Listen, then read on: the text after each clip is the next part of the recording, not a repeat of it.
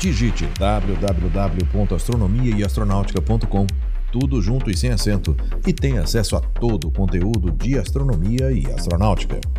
Não perca também nenhum dos quatro volumes da coleção Astronomia e Astronáutica, disponível com exclusividade na Amazon, e os videocasts de astronomia e astronáutica disponíveis no site e no YouTube. Siga-nos também no Instagram. Os links estão na descrição desse episódio.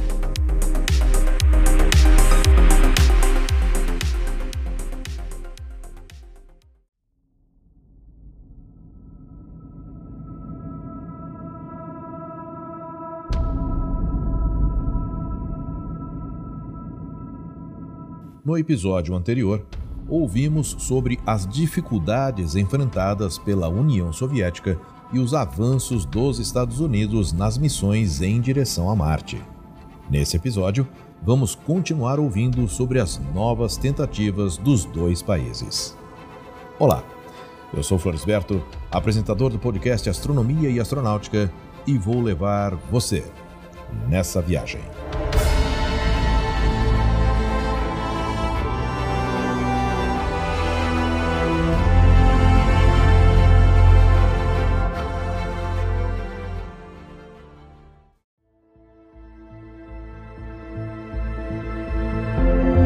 Apesar de estar enfrentando dificuldades, verificamos no episódio anterior que a União Soviética foi a primeira a colocar um artefato feito pelo homem na superfície marciana em 1971.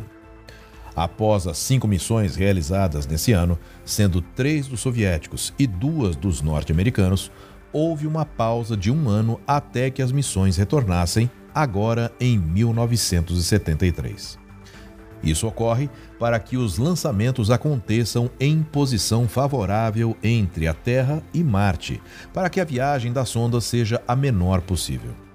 Os lançamentos, se forem sequenciais, acontecem normalmente em intervalos de dois anos, pois o período de translação de Marte é de 687 dias, ou aproximadamente dois anos terrestres.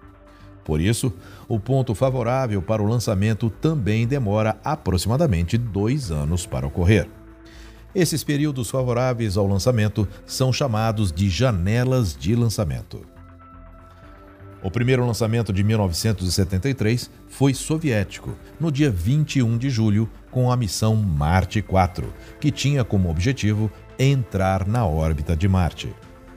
A nave chegou ao seu destino em 10 de fevereiro de 1974, mas o mau funcionamento nos sistemas de propulsão fizeram com que a sonda falhasse na inserção da órbita, passando a 1.844 quilômetros da superfície, conseguindo retornar algumas fotos e dados. Após a passagem, ela entrou em uma órbita heliocêntrica. Quatro dias depois, em 25 de julho, foi lançada a partir do cosmódromo de Baikonur a sonda soviética Marte 5, idêntica à Marte 4 e que tinha o objetivo de entrar em órbita do planeta vermelho. Ela foi lançada utilizando-se um foguete Proton K e chegou ao destino em 12 de fevereiro de 1974, após a realização de algumas manobras de correção de curso durante a viagem. Ela entrou com sucesso em uma órbita com um apoastro de 32.586 quilômetros e um periastro de 1.760 quilômetros, com uma inclinação de 35,3 graus. Porém, assim que entrou em órbita, o compartimento pressurizado dos instrumentos da espaçonave começou a vazar.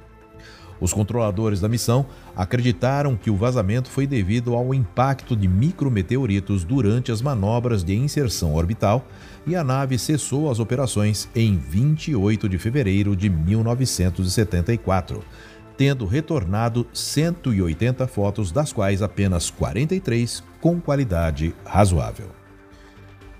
Em 5 de agosto de 1973, foi lançada outra sonda soviética, a Marte 6, que era a terceira de um conjunto de quatro espaçonaves que aproveitaria a janela de lançamento de 1973. Ela carregava um enorme conjunto de instrumentos para estudar o planeta, além de um aterrissador de 355 kg equipado com um termômetro e um barômetro para determinar as condições atmosféricas da superfície. Além disso, possuía um acelerômetro e um radioaltímetro para controlar a descida e instrumentos para analisar a superfície, incluindo um espectrômetro de massa. No dia 12 de março de 1974, o aterrissador da Marte 6 se separou do módulo de passagem a uma altitude de 48 mil quilômetros da superfície de Marte. Ele continuou sua trajetória rumo à superfície, reduzindo a velocidade de 20.160 km por hora para 2.160 km por hora, enquanto passava pela camada mais alta da atmosfera um paraquedas foi acionado para diminuir ainda mais a velocidade e os retrofoguetes deviam ser acionados durante os últimos segundos da descida.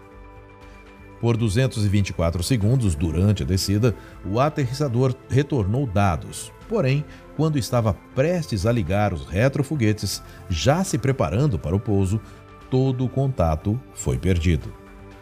A quarta espaçonave soviética que foi enviada rumo a Marte foi lançada em 9 de agosto de 1973, mas falhou ao ingressar na órbita de Marte, passando a 1.280 quilômetros da superfície do planeta em 9 de março de 1974. Atualmente, ela está em órbita solar. Os voos em direção a Marte só voltariam a ser realizados em 1975, quando, no dia 20 de agosto desse ano, foi lançada a sonda norte-americana Viking 1. Ela era composta de um orbitador e um aterrissador, com massa total de 3.527 kg. Após 10 meses de viagem, o orbitador começou a mandar imagens cinco dias antes de sua inserção em órbita, o que aconteceu em 19 de junho de 1976. Após 10 meses de viagem, o orbitador começou a mandar imagens cinco dias antes de sua inserção em órbita, o que aconteceu em 19 de junho de 1976, com um período de 24,6 dias. Em 20 de julho, o aterrissador se separou do orbitador tocando o solo marciano às 8 horas e 53 minutos no horário de Brasília do mesmo dia, em Crazy Planitia, a aproximadamente 28 quilômetros do local previamente planejado, realizando experimentos biológicos na tentativa de encontrar microorganismos, mas os resultados foram negativos, embora controversos, e por isso são debatidos até hoje. Também fez imagens da superfície e monitorou o clima. Ele operou até 11 de novembro de 1982 quando um comando errado foi enviado da Terra, resultando na perda das comunicações que nunca mais foram reativadas.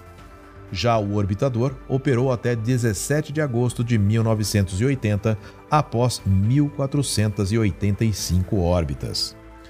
Ela passou perto de Phobos e mapeou o planeta com mais de 52 mil imagens.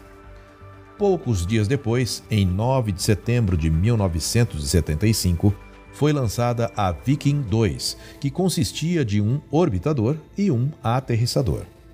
A sonda alcançou a órbita de Marte em 7 de agosto de 1976 e o aterrissador pousou com sucesso na região de Utopia Planitia em 3 de setembro de 1976. O orbitador realizou as mesmas experiências da Viking 1 e passou por Deimos.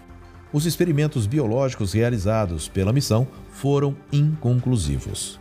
O orbitador foi desativado em 25 de julho de 1978 e o aterrissador dessa missão passou a usar o orbitador Viking 1 para transmitir os seus dados até a desativação deste em agosto de 1980. As missões Viking 1 e 2 foram até então as mais bem-sucedidas desde o início das missões em direção a Marte. Os aterrissadores retornaram 4.500 imagens e dados da superfície, clima, mudanças sazonais e experimentos biológicos.